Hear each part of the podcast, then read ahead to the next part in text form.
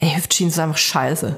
Echt. Ey, und vor allem Nierenentzündung. Alter, ich hatte immer, ich hatte immer freie Nieren. Immer. Und ich habe immer Ärger von meiner Mutter bekommen, die immer gesagt hat, das gibt, das gibt aber eine Blasenentzündung. Gibt es eine Blasenentzündung davon? Ich, ich dachte immer so eine Nierenbeckenentzündung. Ist nicht Nierenbeckenentzündung schon das Level, das nächste Level von Blasenentzündung? Weiß ich gar nicht. Macht eure Nieren schön warm. Das ist die Hauptsache.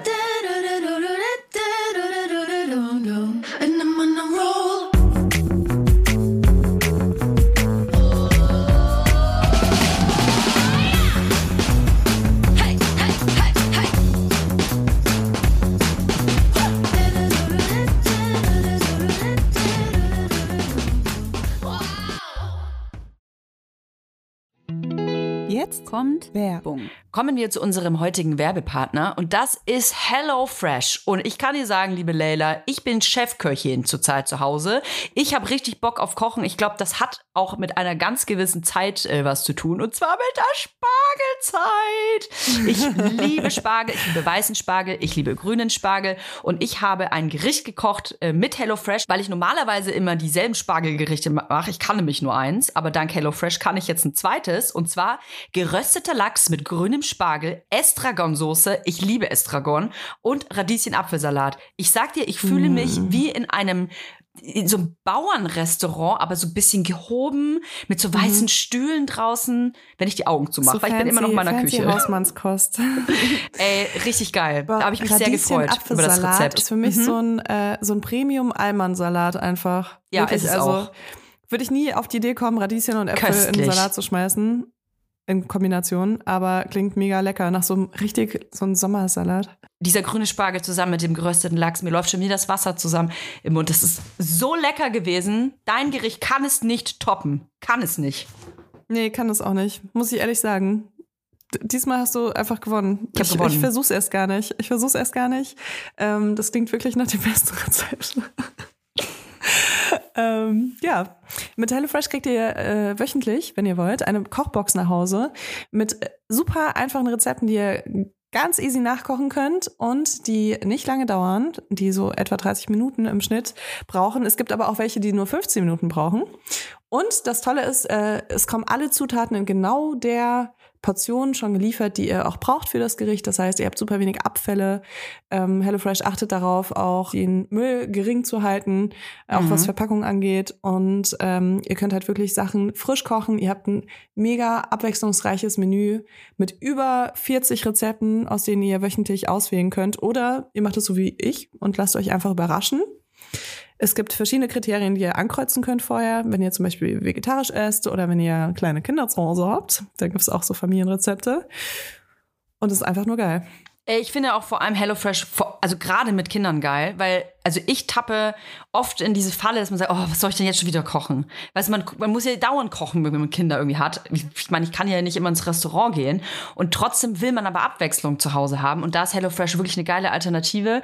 Ähm, vor allem, wenn man vielleicht nicht so der heftigste Koch, äh, Kochprofi ist. Also ich würde sagen, ich kann gut kochen, aber man hat halt so seine speziellen Küchen, die man kann und den Rest, da denkt man, ah, das mache ich nicht so viel Aufwand. Und mit HelloFresh kann man auf jeden Fall äh, in der Welt der Kulinarik viel dazulernen. Absolute Empfehlung. Mit dem Code HFVibers, alles groß geschrieben, HFVibers, spart ihr in Deutschland bis zu 120 Euro, in Österreich bis zu 130 Euro und in der Schweiz bis zu 140 Franken.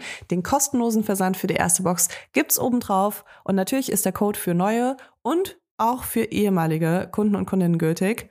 Alle Infos und die Links zum Einlösen des Codes findet ihr wie immer in unseren Shownotes. Werbung Ende. Hallo und herzlich willkommen zu einer neuen Folge Vibers mit Layla Lowfire und Toya Diebel. Wir berichten quasi live. Nein, stimmt nicht. Das war letzte Woche. Wir berichten fast live von der quasi Met-Gala der Eltern. Layla, wir sind total gespannt. Welches Accessory, welche Laterne durftest du durch die Gegend tragen? Welches Modell, welches Design war bei dir up to date?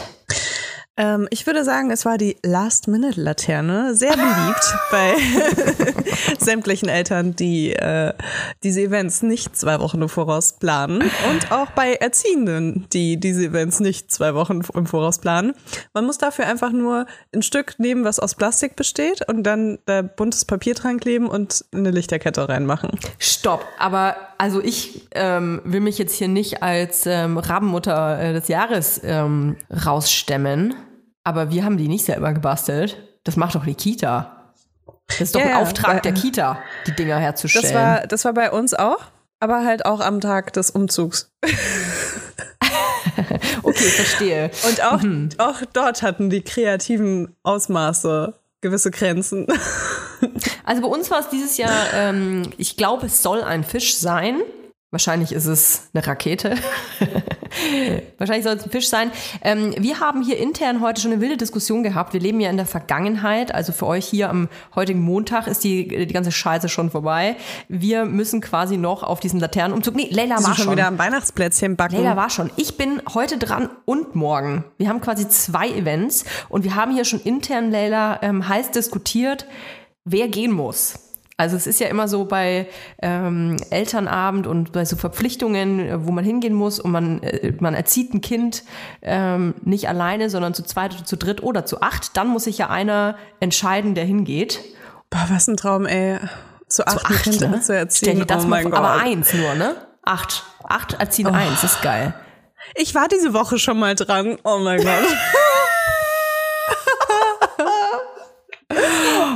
ich habe diese. Woche schon mal Zähne geputzt. Das ist echt geil. Ich glaube, das ist so das Einzige, was, was für mich auch so eine Kommune attraktiv machen würde. Voll, voll. Wirklich, ich habe früher, das ist so geil, auch so, ich habe früher auf so Kommunen auch ganz anders geschaut. Ne? Ich dachte so, ja, okay, freie Liebe, bla bla bla, ne? So niemand gehört irgendjemanden. Und, und jetzt denke ich mir einfach nur, sobald ich das Wort Kommune höre, denke ich mir, wie macht ihr das mit der. Kindererziehung? Weil es auch für die Kinder so geil ist. Ich will auch, dass mein Kind von acht Leuten erzogen wird. Wie geil ist Ey. das bitte so? Ey, ich finde Mama 1 heute scheiße, gehe ich zu Mama 4. Weißt du? Also, Ich stelle mir das gerade vor, wie ich mich ähm, bei einer Kommune bewerbe. Also ich gehe dann da quasi hin und, und äh, schaue mir das alles an und so, ach ja, total krass und cool mit den vielen Betten hier und der offenen Küche und ach, Selbstversorgung liebe ich ja auch total und alle reden den ganzen Tag miteinander, keine Türen, alle sind total frei am Start. Aber wie ist das mit den Kindern? So geil, wahrscheinlich würdest du nach drei Wochen rausfliegen, weil du heimlich McDonalds isst. Nein, nein, weißt, pass auf, ich würde rausfliegen, weil ich gar nicht in die Kommune einziehen würde, sondern nur das Kind. Ja, Toja ist einfach viel unterwegs. Hä, ich habe gedacht, wir ziehen das zusammen. Schön im, im Wellness-Hotel nebenan. Ey, aber wie ist denn das dann bei so Kommunen? Weil ähm, da gibt's ja meistens dann mehr als ein Kind. Also du bist dann vielleicht einmal die Woche dran, aber stell dir mal vor, du bist dann an einem Tag komplett morgens bis zu Bett bringen für acht Kinder verantwortlich zum Beispiel. Ja, aber dann hast du wieder irgendwie acht Tage frei. Von daher finde ich das total in Ordnung. Okay, verstehe. Ja. Hm. Also manchmal, also die Kinder, die interagieren ja auch untereinander, ne? Und ich will nicht sagen, äh, ein Kind ist so wie acht Kinder, aber ich würde sagen, vier Kinder sind so wie sechs Kinder. Das stimmt, ja. Weißt weißt du? du, was mein Problem wäre? Ich mag ja andere Kinder nicht so gern, ne? Also deins mag ich, weil dich mag ich ja auch. Aber jetzt so von Menschen, die ich nicht so gut kenne, mag ich die Kinder eigentlich jetzt nicht so. Auch per se. Dürft ihr gerne euch einfach so mitnehmen aus diesem Podcast. Also ich bin jetzt nicht so der Kinderfan, also kann man ja auch mal sagen. Also ja, ich glaube, hätte, ich hätte da ein, ein Problem mit. Also es sind natürlich auch Individuen und stell dir mal vor, dann sind da so zwei Kinder dabei, die kannst du gar nicht leiden. Und dann musst du die immer einmal die Woche so morgens bis abends so, muss ja nett zu denen sein auch, ne? Und dem was zu essen ja, machen, aber die einmal anziehen. die Woche. Stell dir vor, äh, du machst deine eigenen Kinder nicht, dann musst du sie jeden Tag betreuen. Nein, aber ich finde, so einmal die Woche geht das und es verläuft sich auch irgendwie. Wenn du auf so viele Kinder aufpasst, dann konzentrierst du dich einfach äh, auf die schönen Dinge. Also die Zigarettenpausen. Ey, ey, apropos, ähm, K- Kind, wenn du deine eigenen Kinder nicht magst, also keine Sorge, ich mag meine, meine eigenen Kinder, ich mag die aus Versehen und äh, Leila auch. hast du manchmal, Leila, diese Momente, wir haben ja beide Kinder, die in so einer Trotzphase sind. Das ist ja eine sehr spezielle Phase, wenn die dann so richtig Bewusstsein erlangen und ihre Persönlichkeit entwickeln und so. Und ich sag mal so, ein Kind so zwischen drei und vier, auch vielleicht, vielleicht so zwischen zwei und vier, das kann schon mal echt heftig anstrengend sein, ne? Leila, kennst du diese, diese Fernsehsendungen, wo so Teenager in so, so Kloster, tibetanische Kloster gesteckt werden, weil die so frech sind? Das ist meistens so, so, wie heißt es denn so, äh, die schlimmsten Teenager der Welt. Und dann werden die so in so ein Camp gesteckt und müssen dann so Bootcamp machen, die Zigaretten abgeben und so. Und ich stelle mir dann immer vor, wenn, wenn mein Kind so frech ist oder so Ausraster hat, weil es in der Trotzphase ist, dann stelle ich mir dann immer vor, hm, was ist, wenn ich auch so ein Kind habe? was ist, wenn ich genau so ein Teenager-Kind habe, dass ich dann mal bei RTL 2 anmelden muss, damit es in so ein tibetanisches Kloster kommt? Also ich stelle mir dann immer vor, wie ich in ein tibetanisches Kloster gehe, aber da sind wir wahrscheinlich ein bisschen unterschiedlich. Damit du deine Ruhe hast, weißt du? Ja. Aber in so ein Schweigekloster für, für sechs Monate, das stelle ich mir dann vor, während mein Kind schreit. Nee, es ist, ja, ja, ich weiß nicht. Also ich, ich lebe sehr im Moment, was das angeht. Das ist, das ist sehr ich, zen. Äh, nehme jede Phase. Ja, oder ich, also ich habe einfach keine Kapazitäten über irgendwas großartig nachzudenken. Weil so Kindergeschrei ist ja auch wirklich. Ähm, das ist heftig, ne? Das ist ja wie, wenn jemand so deine schlimmsten Trigger rausfindet und die ja. alle in einen Topf packt, einmal umrührt und sie dir dann permanent, nee, dir den Topf mit diesen ganzen Triggern permanent gegen den Kopf haut. Einfach, und je nachdem, wie lange das dauert, halt genau so lange. Und das ist schon echt hart. Also ich weiß nicht, wie man da groß an die Zukunft denken kann. Ich bin einfach nur im Überlebensmodus. Ich grüße an der Stelle, wir grüßen an der Stelle auch wirklich alle Eltern, die so ähm, kleine, süße Trotzköpfe zu Hause haben. Ja, und ich will auch nochmal betonen, ich rede gar nicht über mein Kind, sondern ich rede über Kinder allgemein. Weil Kinder mein Kind würde das natürlich. ja niemals machen. Nee, mein Kind würde niemals schreien. Mein Kind wacht morgens auf und sagt, Guten Morgen, Mama. Ich wünsche Wie dir einen wundervollen Tag. genau. Ey. Heute mit Hafer oder Mandeln? Ich habe letztes Wochenende einen Kaffee Martini ans Bett gebracht bekommen. Nein. Mit echten Martini? Ähm, also es war ein Spielkaffee Martini, aber woher kennt mein Kind Kaffee Martini, habe ich mich dann gefragt, weil also das letzte Mal, dass ich Martini getrunken habe, war ich glaube ich 15. Das ist ja verrückt. Ein Kaffee Martini. Ja. Ich dachte mir so, hm, ob die Erziehenden in der Kita, ob die sich ein bisschen gemütlich machen im Winter. Gut, die müssen auf viele Kinder aufpassen. Kann ich nur mal verstehen. Wer kann es ihnen verübeln? Ja. Wer kann es nee. ihnen verübeln? Ich muss dir eine äh, kleine Geschichte erzählen, Leila. Wir müssen hier mal auch mal mhm. ähm, was ähm, für die freudigen Herzen auspacken. Und zwar habe ich eine Freundin, die aktuell schwanger ist. Ganz liebe Grüße, falls du zuhörst. Ganz liebe Grüße auch an alle anderen, die gerade schwanger sind. Auf jeden ich Fall. Ich hoffe, ihr seid alle auch genauso schockiert, dass Toja andere Freundinnen außer mir hat, aber. Ich hoffe, das ist so. Ihr hört den Podcast aber hoffentlich weiter. Diese besagte Freundin, die ist äh, schwanger und war beim Gynäkologen. Und äh, die muss aus Gründen so Tabletten nehmen, auch schon seit paar Tagen. Ähm, für ihre Schwangerschaft. Und ähm, dann war sie eben beim Gynäkologen und der Arzt hat ihr ähm, wieder so eine Tablette hingelegt, meinte, hier, Frau so und so, ähm, die können Sie ja jetzt dann auch direkt nehmen. Und dann meinte meine Freundin, ja, ähm, könnte ich da vielleicht ein Glas Wasser haben dazu? Und dann schaut er sie so an und sagt, ähm, diese Tablette ist eigentlich nicht für die orale Einnahme gedacht. Was? Meine meine besagte schwangere Freundin nimmt diese Tablette aber schon seit zehn Tagen. Und zwar einmal morgens und einmal abends.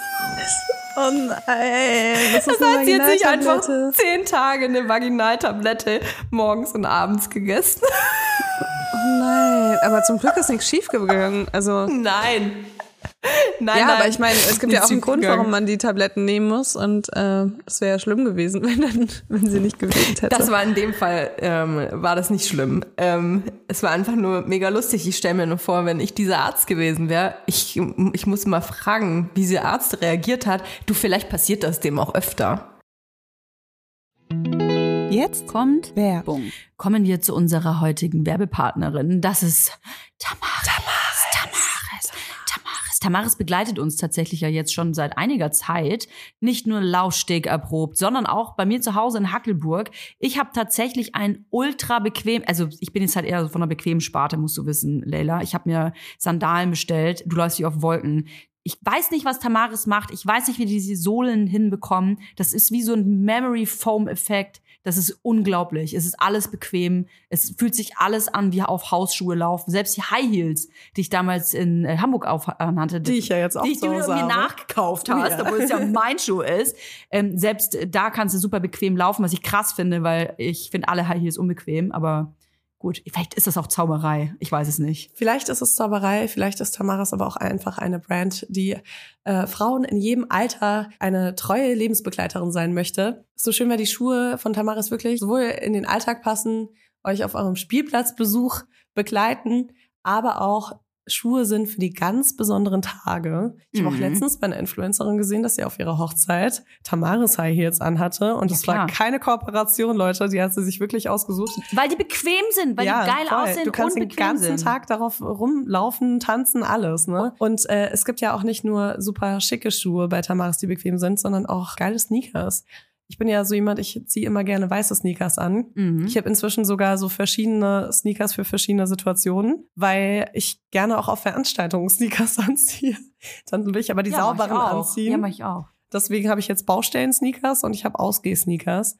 Und es gibt bei Tamaris einfach so ein schönes Paar Sneakers und der heißt einfach Sneakerweiß. Ihr könnt das einfach schauen auf der Tamaris-Webseite. Es ist so ein Prototyp von einem Sneaker, aber der hat halt so noch, noch so einen Twist, weil wenn ihr nicht ganz weiße Schuhe mögt, dann könnt ihr euch den in Flieder zum Beispiel kaufen, was ich voll die schöne Farbe finde. Und dann hat er einfach so fliederne Stellen. Wie nennt man das? Das sieht gut aus. Ein, Flie ein Fliederfleck. Wenn ihr euch jetzt sagt, Mensch, den Fliederfleck von Leila, den möchte ich auch an den Füßen haben, den bekommt ihr bei Tamaris, aber nicht nur das. Es gibt ganze Styles. Ihr könnt euch quasi von Kopf bis Fuß in Tamaris reinschmeißen. Und natürlich gibt es bei uns ein kleines Goodie, denn wir haben einen Code. Damit spart ihr ganze 15% auf tamaris.com. Der Code heißt Vibers15. Alles groß geschrieben.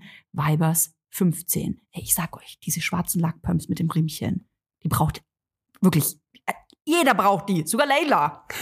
Der Code ist gültig, solange ihr diese Werbung hört. Und alle weiteren Bedingungen zum Einlösen des Codes sowie den Link findet ihr wie immer auch in unseren Shownotes. Werbung Ende. Man kann ja nicht immer davon ausgehen, dass man Tabletten verschreibt.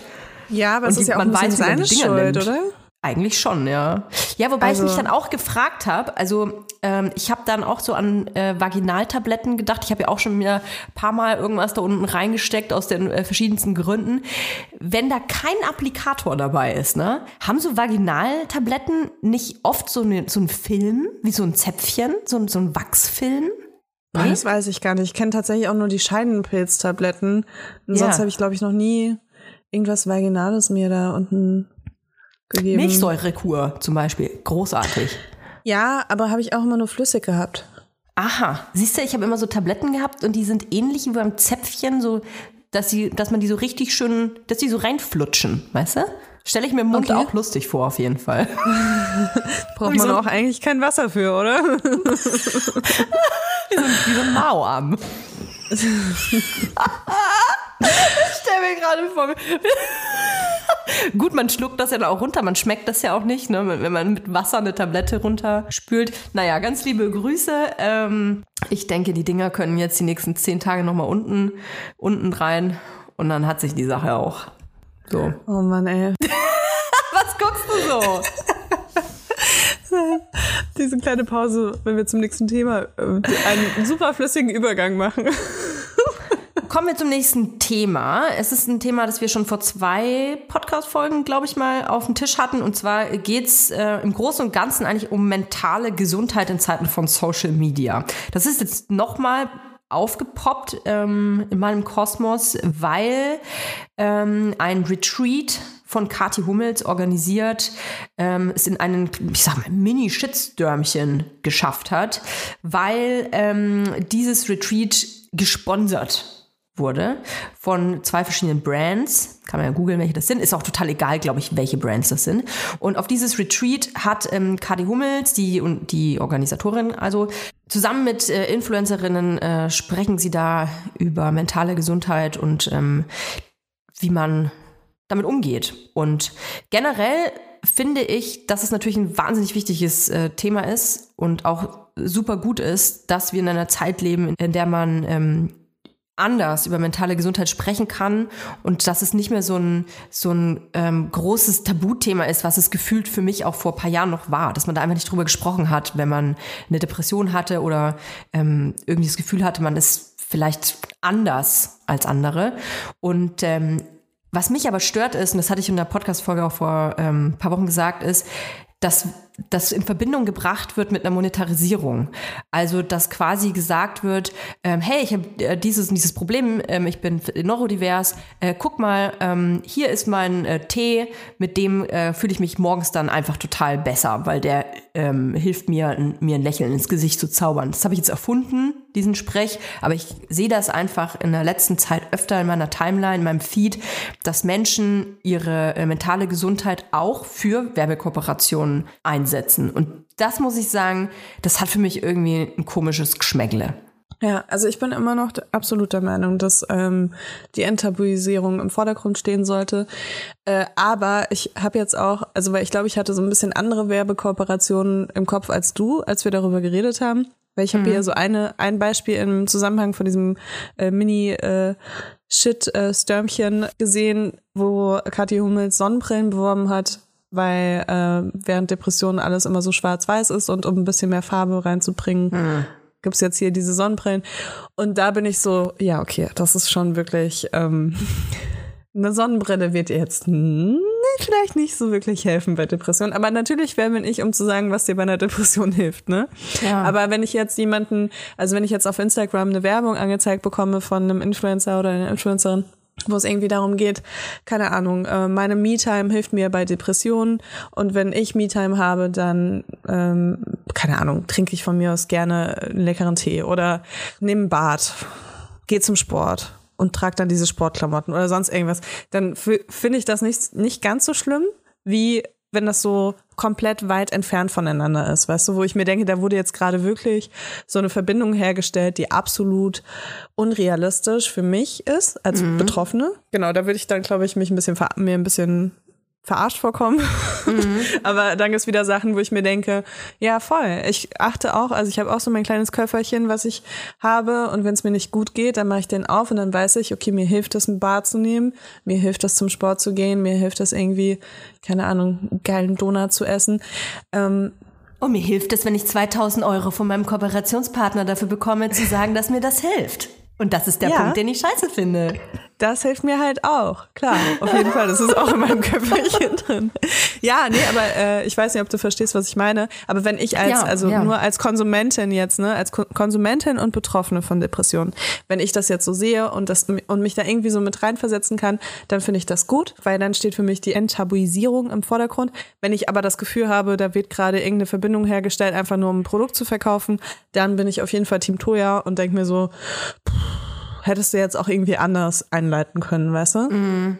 Ich finde, das ist eine moralische ähm, Frage. Es gibt ja Accounts, die sich sehr viel mit dem Thema mentaler Gesundheit auseinandersetzen. Das sind vielleicht Menschen, die auch selber betroffen sind, äh, Aufklärungsarbeit leisten. Wenn diese Profile und diese Menschen ähm, ihre Arbeit auch noch dafür nutzen können, Geld zu verdienen, dann finde ich das toll, weil kein Mensch bezahlt Menschen für Aufklärung, also wenig Geld für Aufklärungsarbeit. Und dann finde ich das irgendwie gut. Das ist für mich dann ähm, naheliegend und authentisch. Aber ich finde halt, dass ähm, es schon auffällig ist, dass es eine Trendbewegung gibt, dass ähm, das, das sieht man auch an, an den Kooperationen, die Unternehmen machen, weil die müssen ja diesen Kooperationen auch zu und den Inhalten auch zustimmen, dass ähm, dass das viel geklickt und viel gesehen und kommentiert und geliked wird, wenn man quasi über äh, mentale Gesundheit spricht. Und das ist für mich einfach ein komisches Geschmäckle, wenn dann da direkt der Geldbeutel aufgemacht wird. Das ist ein bisschen so, ähm, schau am Anfang was um es zu vergleichen, so ein bisschen Body Positivity. Ich hatte das Gefühl, dass Body Positivity ist ja an sich auch ähm, eine, eine, eine gute Intention gewesen, aber natürlich, wie das immer ist, greifen Unternehmen und Firmen sofort dieses Thema auf und sagen, ah, guck mal, ähm, wir brauchen jetzt auf jeden Fall auch ein Model, die vielleicht nicht der Norm entspricht und ähm, äh, setzen dann unsere Brand drauf, weil das gibt bessere Klicks und es gibt äh, bessere, ähm, bessere Likes.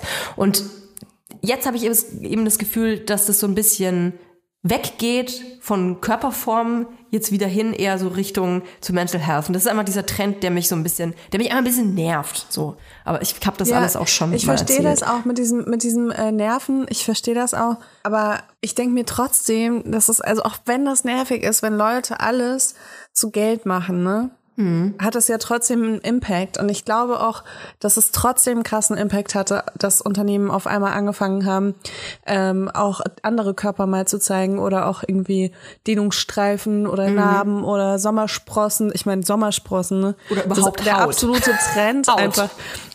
Ja, Poren, Poren. Dass Leute, Unternehmen sich getraut haben, Poren zu zeigen. Ne? Man mhm. muss ja auch mal überlegen, äh, aus welchem Punkt wir kommen, ne? Wenn man sich so die 2000er und auch noch so 2010er anguckt, das ist einfach so meilenweit entfernt und jetzt Sommersprossen war ja halt jetzt irgendwie so super trendy auf einmal, so jahrelang. Mhm. Ähm, und früher wurden die halt weggeschminkt und retuschiert. So, also es hat auf jeden Fall auch immer einen Impact, egal wie geldgeil die Leute, also aus welcher geldgeilen Intention die das machen. Mhm. Und, ähm, und das ist für mich immer äh, relevanter als das andere. Aber ich muss dir was sagen. Und zwar habe ich gerade hier parallel ähm, nochmal das Retreat auch nachgeschaut. Und da steht, dass 20 verschiedene Werbepartner Boah. von Kati und den anderen zwölf Influencerinnen mhm. äh, im Zusammenhang mit dem Dreitagestrip genannt wurden. Das ist jetzt äh, Quelle Watson. Äh, da, dazu gab es zahlreiche Rabattcodes und Links zu verschiedenen Produkten und Seiten. Das, das war wohl das, mhm. was äh, da auch irgendwie so sauer aufgestoßen ist. Und ja, es ist halt wirklich.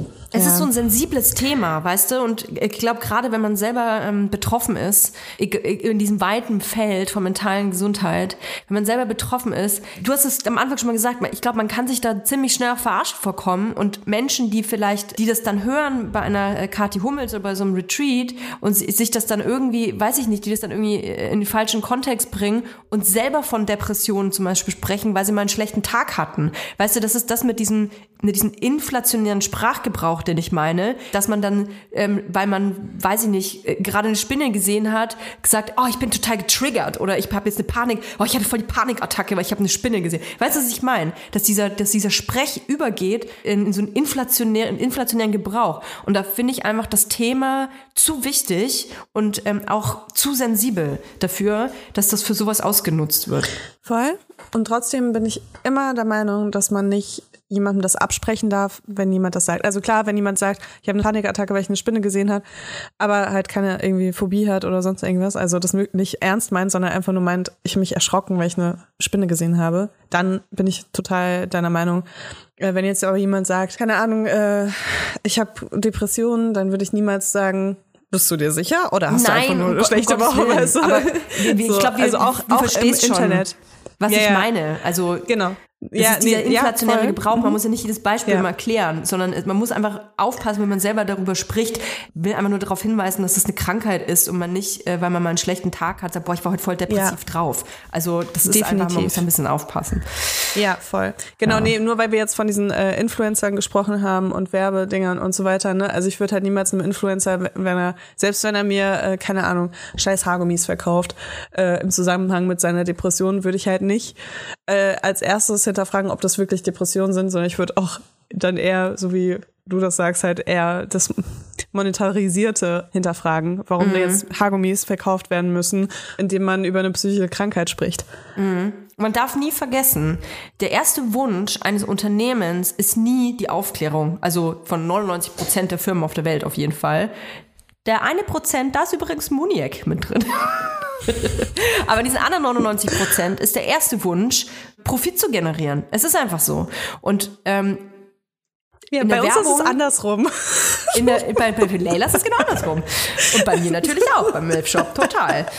Bei mir ist ein Prozent, äh, geht's um, um ähm, Monetarisierung. Genau. Und 99 Prozent um äh, meine eigenen Scheißideale, die ich durchsetzen muss.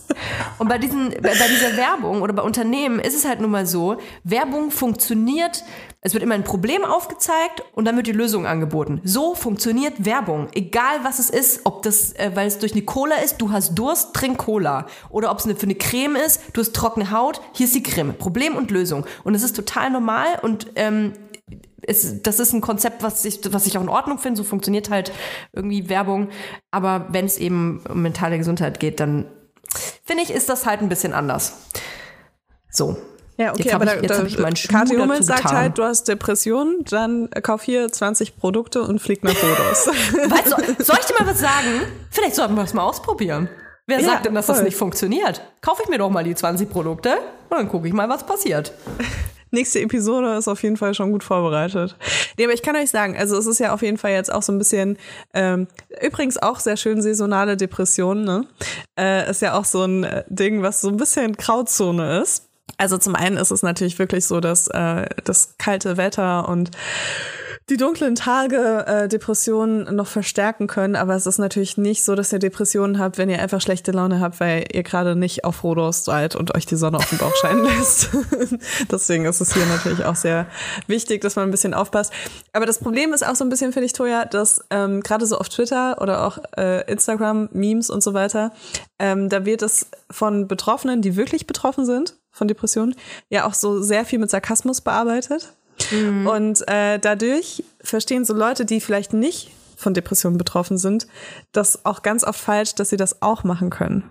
Weißt du, also es gibt sehr viele Leute, die halt irgendwie so mm, mit Sarkasmus ihre eigene Depression runterspielen in den sozialen Netzwerken, indem sie dann besonders lustig sind und unterhaltsam. Meinst du Und- El Hotzo? Zum Beispiel, ist eigentlich ein gutes Beispiel, ja. Ja. Äh, und da geht's dann halt auch oft so, äh, ja, äh, wo endet die saisonale Depression, wo fängt die normale wieder an und so, ne? Und Leute nehmen das halt ganz gerne an und sind so, ha, voll witzig, ich will auch witzig sein, ich sag das auch. Weißt du? Und ich glaube, da fängt's schon an, dass man dann irgendwie so auf dieses Level kommt, wo man sagt, oh, gerade schon voll wieder Depressionen, weil ich nicht auf Rhodos bin. Das ist jetzt mein, das ist jetzt mein neuer Spruch. Naja, genau. Aber ja, ich, äh, ich fand es auch interessant. Ich habe aber auch gesehen, dass, sie, äh, dass Kathi Hummels gerade äh, für RTL dreht. Ich glaube, das ist ein größeres Projekt. Und ich kann mir gut vorstellen, dass das in dem Zusammenhang auch äh, organisiert wird, wurde, damit sie ein bisschen was zum Drehen haben, weißt du? Content, Also- Content, Content. Genau. Toja, ich habe das Gefühl, im Moment polarisieren wir sehr, du und ich. In eigentlich fast jeder Folge in letzter Zeit, an, oder? meinst du? Wir Ja, ecken an also- miteinander. Miteinander, genau. Also, wenn, wenn Nicht du der streiten. Nordpol bist, dann bin ich der Südpol. aber, aber nicht streiten. Das hat ja nichts mit unserer Freundschaft zu tun. nee, wir diskutieren nur. Genau, wir haben unterschiedliche Meinungen. Und soll ich dir mal was sagen, bevor wir jetzt uns zerfetzen gleich? Ich finde das ganz toll und ich finde das ganz wichtig, weil ich das Gefühl habe, dass in der heutigen Zeit immer erwartet wird, dass man, dass es so einen Konsens gibt und dass es so einen richtig gibt. Und ich finde, dass man in unseren Gesprächen oft merkt, dass es einfach, es gibt einfach oft verschiedene Meinungen zu Dingen und es muss nicht automatisch ein richtig und ein falsch geben. Ähm, deswegen, ihr müsst eure Kinder nie wieder impfen lassen. Spaß. Würde ich, also ich wollte gerade sagen, würde ich auch sagen, wenn ich immer die falsche Meinung hätte, ne? würde ich auch sagen, es gibt kein richtig oder falsch. Es gibt einfach ähm, super viele Themen, wo es verschiedene Meinungen gibt und es ist, ähm, glaube ich, es ist wichtig, dass man eine andere Meinung aushalten kann, auch wenn es nicht die ein, eigene ist. So. Ich hatte übrigens, ähm, das muss ich dir eigentlich noch erzählen, ich hatte nämlich einen Albtraum mit dir. Mit mir. Ja, und zwar nach der letzten Folge, die wir aufgenommen haben, muss man Ja. mal kurz sagen, wir müssen ja nicht sagen, über was wir geredet haben. Aber hatten Toja und ich noch eine sehr intensive Diskussion. Also Oh eine ja. wirklich sehr intensive Diskussion. Wir waren Ja. absolut schockiert von der Meinung des anderen, Des anderen, würde ich ja. sagen. Und äh, in beide Richtungen tatsächlich. Und ähm, ich hatte danach voll den Albtraum. Ich, ich krieg's nicht mehr ganz zusammen, aber ich hatte einen richtig krassen Albtraum mit dir. Das hat mich echt beschäftigt. also wirklich. Ja, mich auch. Mich auch. Jetzt wollen wir die an die Leute nicht zu viel also an, anfixen. Jetzt denken die irgendwie, weiß ich nicht. Verraten wir es nicht, ist voll gemein. Ich hasse das, wenn Leute über was sprechen, dann verraten die das nicht. Ja, aber wir können es ja auch irgendwie nicht sagen, oder? Nee, das finde ich kein Thema ähm, für, für den Podcast. Ich würde voll gerne aber über ähm, ein Thema sprechen, das wir tatsächlich schon ein paar Mal angeteased haben und tatsächlich auch euch als Community ähm, gebeten haben, eure Meinungen äh, dazu abzugeben. Es geht um den Wandel ähm, der, der, der Bodytypes, also die verschiedenen Trends, Body, Body-Trends. Es ist ja in der Geschichte der Menschheit oder vor allem eigentlich so seit den, ja, seit dem frühen 20. Jahrhundert schon ähm, ab, so, also es zeichnet sich schon ab, dass ähm, alle zehn Jahre, alle 10, 20 Jahre so ein anderer Körper, gerade bei Frauen, gerne gesehen wird. Das sieht man, kann man dann vor allem an den Magazinen oder äh, Werbeflächen messen. Und ich habe das Gefühl, dass gerade eben ähm, wieder so ein Wandel passiert. Willst du jetzt schon meine Meinung dazu hören? Oder Ja, willst gerne. du dann noch dich? Ja, ja, ja, ich finde es nämlich, ähm, ich krieg jedes Mal so ein leichtes Stechen im Bauch, wenn du, wenn du das anteaserst oder Ja, wenn du das ja. ansprichst. Einfach, weil ich glaube, dass man das dass man das, diesen Wandel überhaupt nur schafft, indem dann alle Leute sagen, oh, jetzt ist wieder im, äh, der Trend, dass alle super schlank sein wollen. Und Mhm. dann sind alle so, "Oh, der Trend ist das, weißt du, also während, also man suggestiert das eigentlich und dann passiert das auch. Mhm. Das ist ja das, was Modemagazine auch jahrelang schon mit uns gemacht haben. So, die sagen dann so, wow, auf einmal sind Kurven in, aber die Kurven sind nur in, weil die sagen, dass auf einmal Kurven in sind. Und Ja. ich finde halt, also allgemein finde ich das super gefährlich, ähm, so Trends zu haben, was Körperform angeht, weil wir ja einfach Körper haben und die verändern sich nun mal nicht mit jedem Trend. Ähm, zumindest nicht ohne krasse Mühen, Diäten und äh, Operationen. Und wir haben so hart dafür gekämpft. Also ich habe auf jeden Fall hart dafür gekämpft, dass das Schönheitsideal diverser sein kann. Und ich habe das Gefühl gehabt, dass wir da voll hinkommen. Und wenn wir jetzt alle sagen, oh, jetzt sind äh, wieder ganz schlanke Frauen total im Trend, dann machen wir das alles, machen wir es kaputt, was wir selbst gemacht haben, habe ich das Gefühl.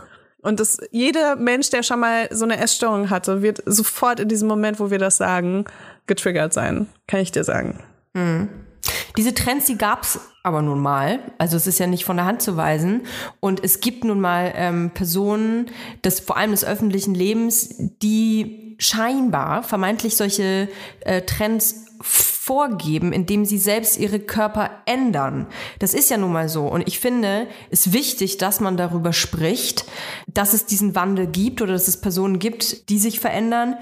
Die, ich finde, dass die Narrative sich total verändert hat, ehrlich gesagt. Weil bis vor kurzem ist es genauso, wie du gesagt hast. Es wurde, ein Magazin hat gesagt, hey, jetzt ist ähm, Heroin-Schick ist jetzt in und jetzt müssen bitte alle Menschen unter äh, 50 Kilo wiegen, nur dann bist du irgendwie attraktiv. Und die Leute, die diese, die diese Meinung äh, gelesen haben, die haben das einfach angenommen. Und jetzt habe ich das Gefühl, ist es aber nicht mehr so. Es wird nicht mehr angenommen, sondern es wird gesagt, Entschuldigung, ähm, wenn also ich habe jetzt so ein ich habe schon so ein paar Artikel jetzt gelesen, wenn du die in die Kommentare gehst, die vor allem die Frauen, die da kommentieren, die zerfleischen diese Artikel. Und ich muss sagen, indem ich das lese, also Mag Magazin XY sagt, hey, es ist wieder total äh, Heroin-Schick ist angesagt, dann ist es so erstmal so, öh, krass, die schreiben das. Dann gucke ich in die Kommentare und sehe eine ganze Armee von Frauen, die mit brennenden Fackeln ähm, da wüten und sagen, sag mal, habt ihr einen Arsch offen, überhaupt sowas zu veröffentlichen? Das geht nicht und ich entfolge euch und dieses äh, äh, scheiß Magazin, das lese ich nie wieder. Und ich lese das und bin so stille Beobachterin, denke mir so, genau, jetzt passiert genau das, was so sein sollte. Da kommt ähm, wieder eine, eine große Person des öffentlichen Lebens und ein Magazin und gibt irgendwas vor und jetzt geben wir uns nicht mehr dem hin sondern jetzt zünden wir unsere Fackeln an und äh, zeigen dem mal, wo der Frosch die Locken hat. Und das finde ich klasse. Aber meinst du nicht, dass die Leute danach Computer ausmachen und sich denken, ich bin aber nicht im Trend? Ich glaube, es wird es aber immer geben, äh, indem ähm, es immer äh, Personen des öffentlichen äh, Lebens gibt, die irgendwelche Trends vorgeben. Also ähm, wenn Menschen berühmt werden, die einen gewissen Look haben, wird es immer Menschen, andere Menschen geben, die diesem Look nacheifern und die sich versuchen, dahin zu formen. Ich glaube, das ist, in, das ist in der Natur der Dinge irgendwie. Aber ich finde es toll, dass anders mittlerweile darüber gesprochen wird. Also, dass, also mal nur als Beispiel. Jetzt muss ich mich natürlich in mein 15-jähriges Ich zurückerinnern. Aber damals war klar, dass du, also ich spreche von mir selbst, ich musste in eine Miss 60 passen. Weil sonst bin ich nicht attraktiv für Jungs. Das habe ich zumindest gedacht, wenn ich nicht in die Miss 60 passe. Das Problem war aber, dass ähm, mein Körpertyp war überhaupt nicht für diese Brand gemacht.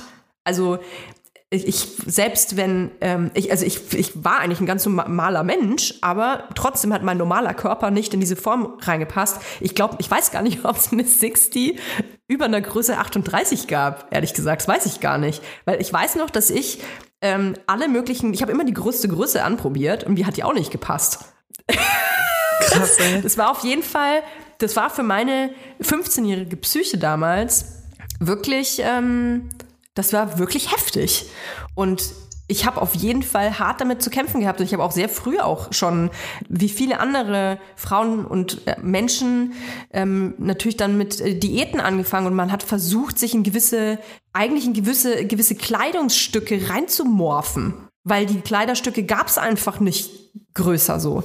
Und ähm, damals wäre ich oder meine, meine Freundinnen oder mein Umfeld nie auf die Idee gekommen, auch in Magazinen gab es das nicht, dass irgendwie gesagt wurde, hey, klar, es gibt eine Sixty, es gibt auch andere Marken und wenn du, ähm, das ist eine Marke, die ist äh, total, die ist frauenfeindlich, diese Marke, oder dass du musst da eh nicht reinpassen, ist doch scheißegal und es geht gar nicht. Das, das gab's nicht. Das wurde nicht in Frage gestellt. So, es war der, der, der Narr das Narrativ war, wenn du in diese Hose reinpasst, bist du total, das ist doch toll. Dann hast du eine sexy Hose an und wenn nicht, ah, oh, ja, das ist natürlich schade, dass du dann nicht keine Miss 60 hast. Ne? Das, äh, vielleicht bewegst du dann zu viel oder so. Ja, ich fand wirklich, also den geilsten Trend der letzten Jahre fand ich wirklich, dass man aufgehört hat zu sagen, äh, mit meiner Figur kann ich das nicht tragen.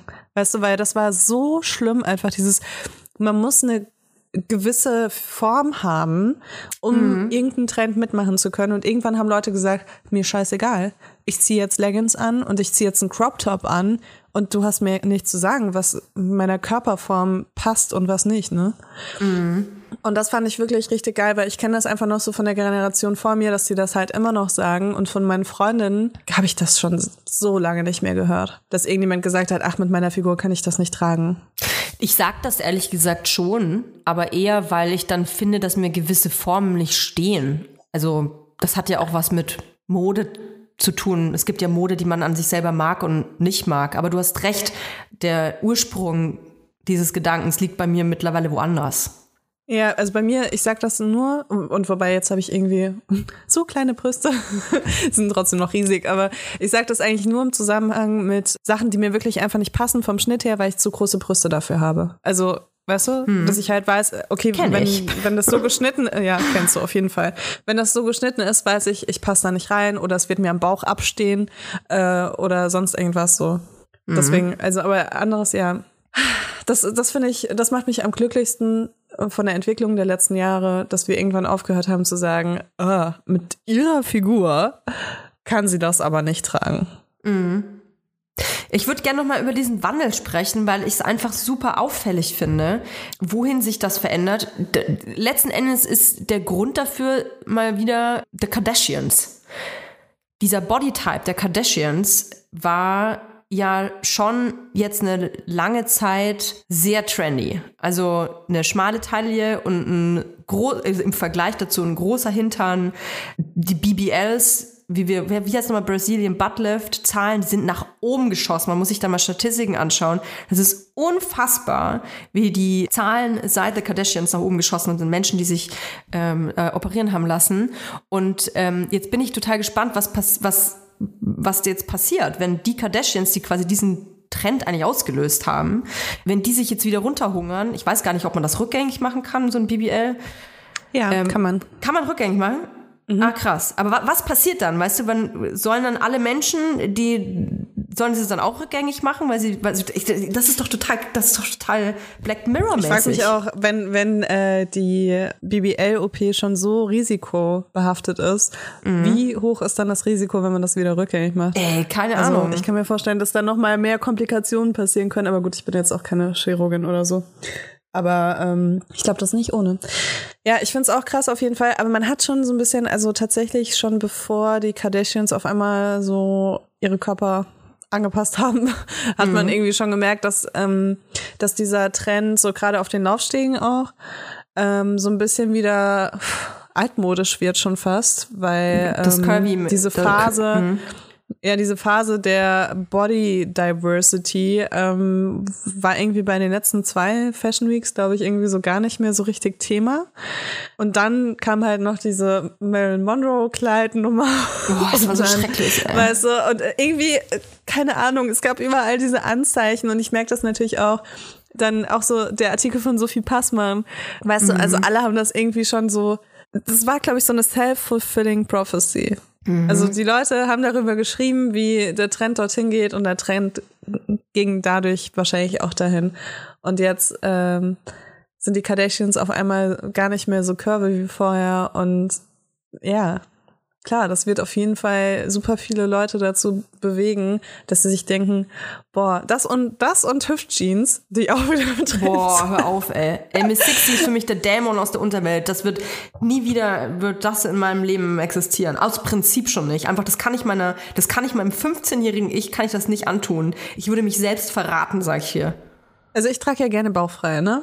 Ich trage gerne bauchfrei, aber ich habe halt auch so gerne was über die Nieren. Also weißt du, ich trage dann halt die Hosen höher und dann trage ich bauchfrei. Und das ist so der einzige Trend, den ich halt richtig cool finde. Aber hey, weißt du, we- du weißt doch, wie das mit Trends ist, ne? Du guckst dir das fünf Jahre an, denkst dir so, ich mach da nicht mit. Und im sechsten Jahr bist du so, hast du auf einmal eine Hüftjeans an und äh, irgendwie so ein ähm, Netzoberteil und bist halt wieder in den 2000ern gefangen und denkst dir so, wie ist das denn passiert? Ja. Wenn du es oft genug siehst, weißt du, dann gewöhnst du dich irgendwann so krass daran, dass es gar nicht mehr so weit ist, bis du irgendwie Buffalos trägst. Und äh, die habe ich ja zum Glück auch noch. Also ich will nicht wissen, wie viele vor allem ähm, Frauen da jetzt irgendwie so ein, weiß ich nicht, so ein Trauma ist, glaube ich, das ist ein bisschen zu hoch gegriffen. Da sind wir wieder bei dieser inflationären Verwendung von irgendwelchen Begriffen. Ja, aber das ist schon was, was in den jungen Teenagerjahren krass Schon, ne? prägend ist. Also Also, es geht schon Richtung, also je nachdem, was du für Erfahrungen gemacht hast, ne? Wenn du jetzt einfach nur dich irgendwie hässlich gefühlt hast, ist es vielleicht kein Trauma. Aber wenn du halt wirklich irgendwie Also dich für mich war das ganz schlimm, kann ich dir sagen. Für mich war das wirklich, wirklich schlimm, weil ich wollte immer Hüftjeans tragen und schön, dass der Snoopy Tanga dann die, äh, dass man den schön sieht, wenn du dich bückst. Das war total wichtig. Und für mich war das aber, ich weiß, dass es ganz schlimm für mich war, weil ich von, vom, von Natur aus habe ich Hüftspeck. Hatte ich schon immer so. Das, das ist einfach, das gehört einfach zu mir dazu. Und mittlerweile liebe ich den, aber damals, als ich in die Pubertät kam und der auf einmal da war, war der natürlich der Endgegner für jede Hüftjeans, weil der im Weg war. also ich habe einmal die Hosen halt nicht zugekriegt wegen dem. Ähm, und es war für mich einfach schlimm. Und auf jeden Fall auch der Auslöser zu sagen, ähm, okay, ich fühle mich nicht mehr wohl in meinem eigenen Körper. Und es tut mir total leid im Nachhinein für mein Vergangenheits-Ich und auch ähm, für alle anderen Frauen, die das irgendwie durchmachen mussten. Ey, Hüftjeans ist einfach scheiße. Echt. Ey, und vor allem Nierenentzündung. Alter, ich habe die Dinge, ich, ich, hab immer, ich hatte immer freie Nieren. Immer. Und ich habe immer Ärger von meiner Mutter bekommen, die immer gesagt hat, das gibt, das gibt aber eine Blasenentzündung. Das war immer so ein, ich glaube, das war immer so der Standardspruch, wenn ich, wenn ich rausgegangen bin. tatsächlich gibt's gibt's eine Blasenentzündung davon? Ich, ich dachte immer so eine Nierenbeckenentzündung. Ist nicht Nierenbeckenentzündung schon das, ähm, das Level, das nächste Level von Blasenentzündung? Weiß ich gar nicht sind? Ich weiß es auch nicht. Macht eure Nieren schön warm. ist die Hauptsache. Ja, voll. Ey, ich habe auch wirklich, ich habe eine, meiner- eine meiner Freundinnen habe ich früher immer ausgelacht dafür, dass sie so, äh, kennst du diese Nierenwärmer? Ähm, Wärmer? Oh, Die hat immer so geil. Nierenwärmer an. Geil. Einfach immer. Und da, da waren wir irgendwie noch jünger und ich habe dann noch so meine Prioritäten auf jeden Fall anders gelegt als heute. Da habe ich noch so das ganze Jahr über Lederjacke getragen, weißt du? Ja, oder gar keine Jacke. Hauptsache geiles Outfit. Nee, ich habe einfach im, im Hochsommer wie im Winter immer das gleiche Outfit angehabt. Also ich hatte keine Ah, krass. saisonale Kleidung einfach, ne? Ja, ja. Und, und ich war immer so, im Sommer war ich immer so, boah, mir ist die ganze Zeit so heiß in meinen Stiefeln und in meiner Lederjacke. Und im Winter war ich so, fuck, ey, es ist so kalt, ich kann nicht rausgehen. Und es hat wirklich sehr, sehr lange gedauert in meinem Leben, bis ich rausgefunden habe, dass man sich einfach eine Winterjacke kaufen kann und Winterschuhe und im Sommer einfach ein bisschen weniger anzieht und Sandalen oder Flipflops oder keine Ahnung was, Latschen. Und dass man das dann schafft. Also, dass es dann auch Spaß macht, dass sich die dass sich das Wetter ändert. Das muss man sich mal Ja, in vorstellen. jungen Jahren ist das Wetter scheißegal. Hauptsache, man sieht richtig geil aus. Ich kann es nur vom Weggehen. Ken- Kennst du das beim Weggehen, dass man, man hatte ja auch kein Geld und konnte ja nicht einen extra Euro für die Garderobe mitnehmen. Den hat man ja, Oh die hat man ja zum Saufen gebraucht. Dass man quasi schon im Winter hat man dann bei irgendjemanden die ganzen Jacken im Auto geparkt und ist dann ähm, im T-Shirt oder im, im, im äh, in Oh Gott, Hüftjeans und m- einem kleinen Top ähm, in die Schlange vom Club gegangen, hatte erst mal eine halbe Stunde sich einen Arsch abgefroren, ging aber, weil man hatte ja ein bisschen Mische dabei. hast du die auch immer, hast du die auch immer versteckt vor dem Club? Ich habe meine Mische versteckt und, die, und das, dann standen da am Zaun, weiß ich noch, ganz liebe Grüße an die Rakete in Nürnberg. Wir haben uns dann immer eine Mische gemacht, schön ähm, Fürst Uranov, Wodka mit, mit diesem, mit dieser Aldi, äh, Aldi Energy Drink. Und dann haben wir ähm, die Flasche dann da am Zaun gestellt und da standen noch ganz viele andere Mischen. Da musstest du immer hoffen, dass niemand aus deiner Mische trinkt. Wir haben bestimmt auch aus, also ich habe sehr oft auch aus anderen Mischen getrunken, aber es war egal. Es war eher so, ey geil, guck mal, ich habe eine andere, hier ist noch eine volle Mische. Wie alt warst du da? Toll. Ähm, 28. also, falls meine Mutter zuhört, ich war 18, so von 18 bis 20. Falls meine Mutter nicht zuhört, ab 16 schon. Okay. Ja. Na, natürlich kein Geld. Ich bin ja mit 17 nach Berlin gezogen, ne? Deswegen, Ach ja, das ist ähm, so heftig, ey. Oder wäre ich einfach hatte ich ja- untergegangen. Also, ich hatte auf jeden Fall eine Phase so zwischen 14 und 17, wo ich viel auch in Freiburg weggegangen bin. Und ähm, da war das aber so, dass ich entweder mit meinen Freundinnen in den schlimmsten Schickimicki-Club gegangen bin. Geil. Mit so High Heels auch? Ja, oder halt im Metalladen abgehangen habe. Das Es gab halt nichts dazwischen für mich. Es gab nur, wenn meine Freundin äh, mit mir weggehen wollten, dann sind wir immer da ähm, ins Kelgen gegangen. Richtig schlimm. Oh Gott. ähm, und ansonsten war ich halt jedes Wochenende im Crash und habe da halt super viel Bier getrunken. Deswegen, ich, ich kann mich damit gar nicht so auseinander, äh, also ich kann mich da nicht so reinfühlen, weil das klingt, glaube ich, schon so sehr nach, nach so äh, Dorfdisco-Erlebnissen oder Kleinstadt-Disco-Erlebnissen, die ich, glaube ich, irgendwie gar nicht so hatte, weil ich wirklich selten in der Disco war. Nürnberg halt hat eine halbe Million Einwohner. Das ist doch kein Dorf. Nee, es Nürnberg ist tatsächlich- größer als ist- Freiburg. Es ist schon eine Großstadt. Eine halbe Million ist eine Großstadt, glaube ich, ja. Mit, ja, Ja, ne? ich glaube, ab einer halben Million schon. Ich glaube ich glaub sogar Freiburg jetzt schon als Großstadt. Ich glaube, die Schwelle ist gar nicht so hoch. Ich glaube, die ist über 200.000 oder so. Siehst du, also das Ja. war äh, überhaupt nicht Okay. dorfig, sondern ich glaube, das ist einfach so dem, war bei uns dem Alter geschuldet. Also ähm, ich habe halt Taschengeld gekriegt und von dem Taschengeld konnte ich mir das nicht leisten, jedes Wochenende in, in, auch noch in einen Club zu gehen, wo man äh, Eintritt bezahlen muss und so. Und dann auch die Getränke an der Bar. Ich konnte ja nicht den ganzen Abend da irgendwas trinken. Ich konnte mir dann, ich weiß noch, ich hatte halt dann für den Abend meistens so 20 Euro. Dann musstest du dann noch dein, den Rest vom Geld verstecken, damit du da irgendwie mit dem Nightliner nach Hause kommst. Oder wenn der Nightliner nicht mehr fuhr, dann hast du Taxigeld gebraucht. Das musstest du aufpassen, dass du das Taxigeld nicht versäufst. Oh, wow, okay, du warst richtig rich unterwegs, wenn du dir Taxigeld zur Seite legen konntest. Ja, also ich, ich, ich konnte mir das, wir mussten das natürlich dann zusammen, äh, wir mussten das dann zusammenlegen. Also ich, ich habe dann irgendwann auf dem Kaff gewohnt in Nürnberg, da ähm, ist dann kein Bus mehr hingefahren irgendwann und äh, das hat 20, fünf- nee, 25 Euro gekostet. Ey, 25 Euro! Das war, das war für mich ja, das war für mich ein ganzes Wochenende durchsaufen quasi. Das ist echt 25 Euro. Davon habe ich echt wochenlang gelebt damals, glaube ich. Krass, ne? Ey, Leila, ich habe mal 30 Euro vor vorm Feiern, habe ich mal 30 Euro auf dem Boden gefunden, im Schnee, vor einer Bank. 30, 20er und ein Zehner ineinander. Ey, ich habe das gefunden, Leila, und ich war so, du musst es dir vorstellen, wie bei so einem Hangover, bei diesem Film. Ich war so richtig so in meinem Kopf schon alles durchgespielt. So, ich werde die Nacht meines Lebens haben. Ich werde so rich bitch mäßig. Ich werde allen alles ausgeben. Ich werde High Life machen. Und jetzt sind so 30 Euro. Wie viel kriegt man da? Ein Gin Tonic und ein, ein Bier wahrscheinlich. Also, Also was ich inzwischen auf jeden Fall auch sehr verwerflich finde, was ich jetzt gleich erzähle. Ähm, aber ich habe tatsächlich, ich habe kein Geld gebraucht zum Feiern damals. Ach, warum denn nicht, Frau Lowfire? Verstehe ich gar nicht. Gab es das immer umsonst? In Freiburg? Ja, es gab irgendwie, da wo, da wo ich immer war, da gab es immer alles umsonst. also es ist echt richtig schlimm. Vor allem, also in Freiburg war das halt wirklich so, ähm, da gab es dann halt immer ein paar äh, Leute, die schon über 20 waren, ne? Also wirklich Mhm. nur ein paar. Und äh, die sind dann einfach immer zu den Kids hingegangen, wirklich. Also wenn, wenn ich mir das jetzt anschaue, das ist ganz schlimm, ne? Aber ich war auf jeden Fall minderjährig, ne? Weil ich bin ja, wie gesagt, mit 17 nach Berlin gezogen. Und ähm, ich wusste, egal wo ich hingehe, da ist immer irgendein komischer Typ, der mir einfach den ganzen Abend alle meine Getränke bezahlt. Und ich habe Oh, das einfach mitgemacht. Ich habe nie irgendwas dafür gemacht. Ich habe auch nie mit den Leuten wirklich geredet. Ich bin halt einfach immer weggegangen mit meinen Getränken.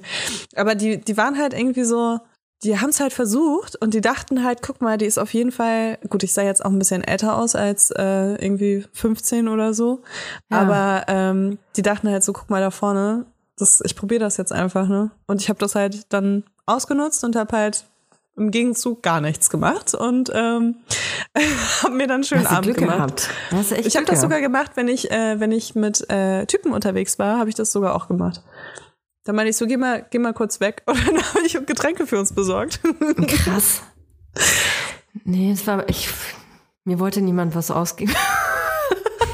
Was ich immer gemacht habe, ist, ich habe mich mit den ähm, Barleuten immer angefreundet. Oh, das ist auch, das ist natürlich die schlauere. Ja, und Art. dann, ich habe mich mit denen angefreundet und ähm, dann immer quasi so lange versucht ins äh, Gespräch, dass die, irgendwann stell, stellen die dir ja immer dann einen Schnaps hin, so. Und so habe ich das dann gemacht. Gott, und dann ja. habe ich mit 18 auch selber hinter der Bar gearbeitet und dann, kann, also wenn du einmal in der Stadt dann hinter der Bar arbeitest, dann, das ist ja eigentlich so ein Freischein auch dann für andere Clubs und Bars. Dann bist du ja quasi auf der anderen Seite. Dann ist man, dann gehört man zu den, zu der Barwelt und kann sich dann so Also eh ein bisschen durch die Stadt saufen. Mir fällt auch gerade auf, also als ich nach Berlin gezogen bin, wurde ich ja nicht reicher dadurch, ne? ähm, und da habe ich dann gemerkt, wenn man halt die DJs ke kennt, dann spart man Eintritt und Getränke. Ach krass, ey, so eine warst du. Heftig. Ja, also ich meine, ich mein, es war halt schon so, dass, also es ist nicht so, als ob ich sie gesucht hätte, ne? Sie, sie sind schon auf mich zugekommen, aber ich habe natürlich auch schon dann gleich so die Vorteile gemerkt, die man dann so hat. Und ähm, ja, das, das war auf jeden Fall günstig. Das ich. Witzige ist, das einzige Mal, wo mir wirklich jemand was ins Getränk gemacht hat, war, als ich jemandem was ausgegeben hat. Und das ist einfach so eine Ungerechtigkeit dieser Welt, dass ich so viele Drinks Was? auf Kosten anderer Menschen zu mir genommen habe. Und das einzige Mal, wo ich wirklich was im Getränk hatte, war, als ich jemandem eine Cola ausgegeben habe. Nee. Wirklich. Ja. Und da, äh, wie, und dann hast du was, das hast du mir noch nie erzählt, und dann hast du was ins Getränk bekommen. Ja. Von der Person. ja. Hast, wie hast du das gemerkt? Hast du es sofort gemerkt oder wie war das? Also, ich hatte. Stopp, äh, noch so ein eine kurze Gefühl. Frage. Kanntest du die Person? Nee. Oder nicht? Aha, okay. Nee, ähm, da war ich tatsächlich auch, irgendwann habe ich dann auch gemerkt, ich kann auch gratis feiern gehen, wenn ich Partyfotos mache. Dann war ich Partyfotografin eine Zeit lang. Und es hat mich ein bisschen unabhängig gemacht von den ganzen DJs. Ja. ähm, und äh, da habe ich tatsächlich Partyfotos gemacht in einem Club, auch äh, in einem sehr ranzigen Club in Berlin. Und äh, da hatte ich dann so Getränkemarken. Also ich habe noch zum Glück noch nicht mal dafür bezahlt. Boah, ey, krass. Und dann war da so ein Typ und der, der hat irgendwie die ganze Zeit mit mir gequatscht und der war, also der war total uninteressant für mich und ich fand, also ich war auch so ein bisschen skeptisch, was den angeht, aber der hat halt die ganze Zeit mit mir geredet und ich wollte mir was zu trinken holen und weil ich ein höflicher Mensch bin, meinte ich so, willst du auch was? Hier, hast du eine Cola. So, und äh, dann hatten wir so zwei Cola-Flaschen und ich habe die hingestellt und dann habe ich mich umgedreht und ich hatte irgendwie das Gefühl, es war wirklich wie so ein, wie so ein Gänsehautmoment, dass ich das Gefühl habe, dass er die Flaschen vertauscht hat oder dass er irgendwas mit den Flaschen gemacht hat, ne? Und dann ähm, habe ich halt auch, also war ich so schon super paranoid. Und ich hatte das noch nie, ne? Also ich bin niemand, der dann die ganze Zeit denkt, oh Gott, heute macht mir jemand was ins Getränk oder so. Ähm, und aber an dem Tag irgendwie hatte ich das so im Gefühl und dann habe ich trotzdem davon getrunken und hatte das Gefühl, irgendwas ist anders. Und dann ähm, war ich aber noch so, kennst du das, wenn du so eine Vorahnung hast, aber du willst dich natürlich auch beruhigen, dass du dir jetzt wahrscheinlich gerade irgendwie was äh, vorstellst und das gar nicht wahr ist und so. Also habe ich noch so irgendwie die halbe Flasche oder dreiviertel Flasche getrunken und dann dachte ich mir so, boah, nee, irgendwie ist das nicht gut, ich gehe mal lieber schnell nach Hause. Und dann bin ich rausgegangen aus dem Club und bin halt äh, losgelaufen zur S-Bahn oder so und habe so gemerkt, wie mir echt nicht gut wird. Und dann dachte ich mir so, okay, ich muss jetzt irgendwas anderes machen. Und dann wusste ich, dass ein Freund von mir in der Nähe von diesem Club wohnt und habe den halt irgendwie so äh, 300 Mal hintereinander angerufen, weil ich dachte, er schläft bestimmt. Und äh, der ist dann zum Glück irgendwann rangegangen und dann bin ich zu ihm gelaufen. und dann war ich bei ihm, bis es mir besser ging. Also ich habe auch tatsächlich so einen leichten äh, Filmriss, aber es, also ich habe, glaube ich, ich weiß gar nicht mehr, wie viel ich von dieser Cola-Flasche getrunken habe. Ich habe sie nicht ausgetrunken, das weiß ich noch. Ich war irgendwann so, äh, irgendwie habe ich ein schlechtes Gefühl. Jetzt kann ich an nichts anderes mehr denken, als ist da vielleicht was in meiner Flasche drin. Und dann wollte ich einfach nach Hause gehen. Und ja, keine Ahnung. Also ich, äh, mir ging es auf jeden Fall nicht gut. Ähm, aber es war jetzt auch nicht, es, war, es ist nichts Schlimmes passiert oder so. Also Boah, weder ja krass gesundheitlich gehabt. Noch sonst irgendwas. Aber ja, ich, ich irgendwie, ich hatte so ein Gefühl, also da war, und ich habe gar keinen Alkohol getrunken an dem Abend, ne? Also wirklich, es hätte gar nichts anderes sein können. Und ja, irgendwie der Typ kam mir komisch vor und der hat da irgendwie sich, kennst du das, wenn Leute sich so auffällig verhalten auf einmal, weißt du? Und also so, dass du das Gefühl hast, die verheimlichen dir gerade aktiv was und denken, dass sie schlauer sind als du. So ja, das war auf jeden Fall äh, krass, wie wir abgedriftet sind, aber von Miss 60 Ey, ich Jeans kenne- zu, wir machen Leute was ins Getränk. Ich finde, das ist ganz wichtig an der Stelle zu sagen, ich, also ich kenne mehr als fünf Personen in meinem, in meinem engeren Umkreis, die schon Erfahrungen damit haben, gemacht haben, mit, ähm, dass ihnen was ins Getränk getan wurde. Also es ist wirklich was, was häufig passiert. Und ich kann, mir ist es zum Glück noch nie passiert. Und ich, äh, ich bin wirklich dankbar dafür, aber es hätte mir auf jeden Fall ein paar Mal passieren können. Und ich habe schon, ich habe es vorhin angesprochen, ich habe schon so oft Zeug von anderen Personen getrunken. Ich habe schon so oft mir Sachen auch ausgeben lassen, ohne Personen zu kennen. Habe Sachen an der Bar stehen lassen, ähm, bin dann wieder zurück und habe draus getrunken. Ey, das ist so gefährlich. Ich kann echt nur appellieren, dass wenn man, gerade wenn man abends weggeht, und vielleicht auch alleine ist und nicht die ganze Zeit jemanden bei sich hat, dass man aufpasst auf seine Getränke und dass man dann waches Auge auch für andere hat. Also ich bin immer, ich weiß noch, als ich das erste Mal von einer Freundin das erfahren habe, von einer engen Freundin, die was ins Glas bekommen hat, da war zum Glück der Bruder dabei, der sie dann nach Hause gebracht hat. Ähm, aber ich habe seitdem so ein Alarmsystem, wenn ich weggehe oder unterwegs bin und sehe, dass vor allem Frauen passiert das ja, dass die irgendwie so halb bewusstlos irgendwo hingeschleppt werden oder hingetragen werden. Die erste Intention war früher für mich immer, boah, oh Gott, schau mal, die hat ähm, zu viel gesoffen. Ja, ja, kan kannte ihre Grenze wahrscheinlich nicht. Und es darf man auf gar keinen Fall denken. Ich finde, einmal zu viel nachfragen ist immer besser als ähm, ignorieren. Immer schön auf euch aufpassen. Voll, passt aufeinander auf. Es gibt äh, auch inzwischen so, ähm, ist das ein Nagellack? Ja, ne? So ein Nagellack, der die Farbe verändert, wenn, wenn du den Ach, ja. in Getränk rein. Also ich meine, das ist halt natürlich nicht Sinn der Sache, dass sich wieder Opfer äh, schütz, selbst schützen müssen. Ne? Also Es sollten halt einfach Menschen ähm, keinen Leuten was ins Getränk machen. Aber ähm, sowas gab es früher noch nicht. Sowas finde ich cool. Ja, ich auch. Mensch, keine Ahnung, wie wir da hinge hingeschlittert sind. Eigentlich wolltest du nur von deinem Miss Sixty Hosentrauma erzählen und dann sind wir irgendwie total auf äh, Teenage Clubbing umgestiegen. Aber ich finde, eigentlich ist es auch ein sehr schöner Abschied für die Folge heute. Das ist ein schöner Abschied. Vor allem Abschied ist das schönste Wort, wenn ich an Miss 60 denke. Oh Mann, ey. Ganz ehrlich, sollen sich doch alle, alle Modelabels einmal bitte richtig hart ficken, die so körperunclusive sind. Das Ja. muss man einfach mal sagen, weil das ist ja wirklich richtig schlimm, dass sie einfach von vornherein Leute ausschließen. Ja, ja. Und da gibt's nach wie vor einige Brands. Viele liebe Grüße an diese Brands. Wir verabschieden euch in die Woche. Ich bin gerade in diesem Moment mit Leila beim Shooten. Ich bin nämlich gerade in Berlin. Die Zukunftstour ist in Berlin. Und ihr könnt äh, der Zukunftstour und der Zukunftsleila einen riesengroßen Gefallen tun, indem ihr uns folgt auf Instagram, Vibers, uns Glocken auf Spotify schenkt, Sternchen auf iTunes. Und dann hören wir uns nächste Woche. Nur dann, nämlich. Nur dann. Nur dann. Bis nächste Woche. Ciao. Roll. Der 7-One-Audio Podcast-Tipp.